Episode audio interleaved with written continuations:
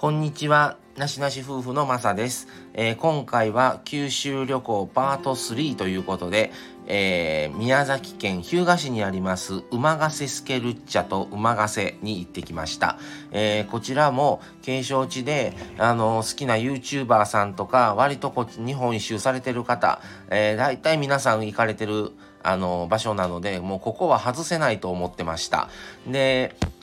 まあ結構ね、先ほど前回のお話であったコニーズカフェは日南市だったんですけど、ここは日向市ということで高速道路で結構な時間走りましたね。1時間半とか、なんかね、割とな距離あったなと思って、で、最初宮崎港に船で着いたんですけども、そこよりもまだ大分寄り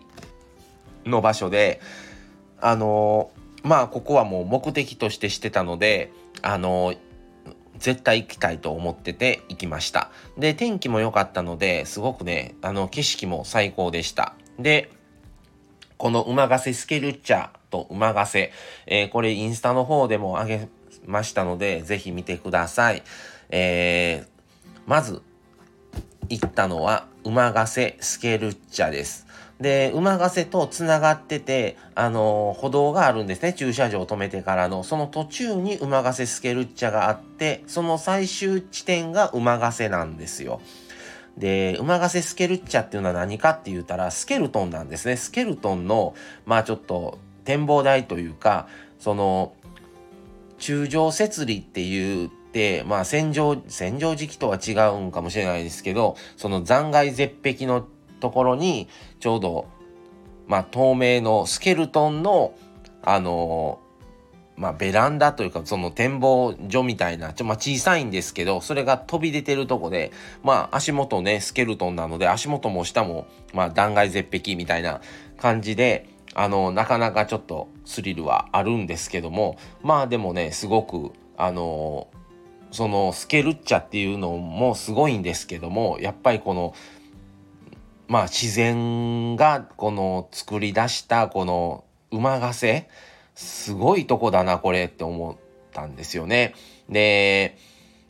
ここはね本当に馬ヶ瀬も含みであの僕は宮崎県の中で一番なんかここはすごくいいなと思ってあのあの割と過ごした時間が長かったような気がします。で、この馬ヶ瀬スケルッチャまででも、駐車場からなんか坂があったり、階段があったりで、割とちょっとハードやったんですよね。ただ、まあ見てすごくいい景色だったので、本当に良かったです。で、またそっから奥に、えー、5分ぐらいですかね、歩いていったら、まあ先端に、まあ、馬ヶ瀬というところがあって、ここもまあインスタで上げさせてもらってます。で、ここは本当にもう、まあ、ね、もう一番先端のところで、まあ、なんとも言えない、すごいもう、もう、広大な海と、広大な空と、あと、その、断崖絶壁の、この、なんて言うんですか、景色が、本当にすごかったですね。ここも皆さんね、結構な人が来られてるので、まだ行ってない方はぜひ一度行ってもらえたらなと思います。なかなかね、映像とかでは伝わらないんですよね。でもやっぱり実際に行くと、やっぱりすごかったですね。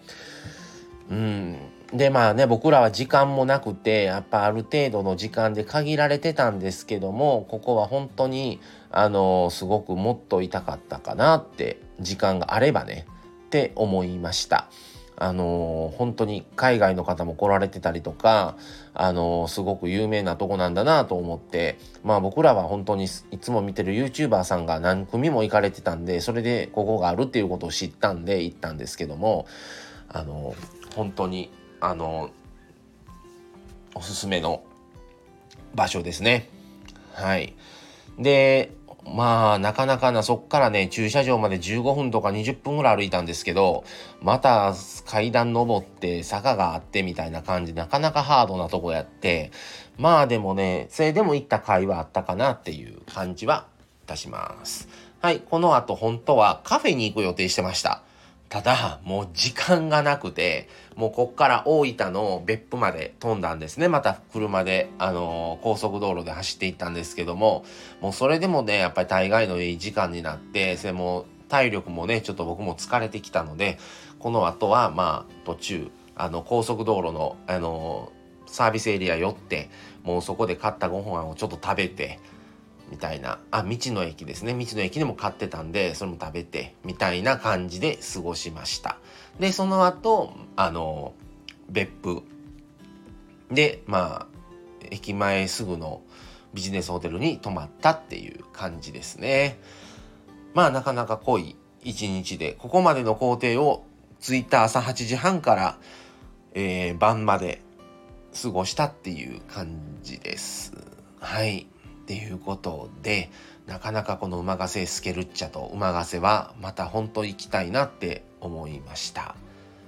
はい。ということで今回はそのお話をさせていただきました。はい。今回は宮崎パート3ということでしたが次パート4はカフェ朝一でね、ちょっと行ってきたとこがあったので、そこのお話をしたいと思います。はい、じゃあまた次回をお楽しみに。それではこれで失礼します。さよなら。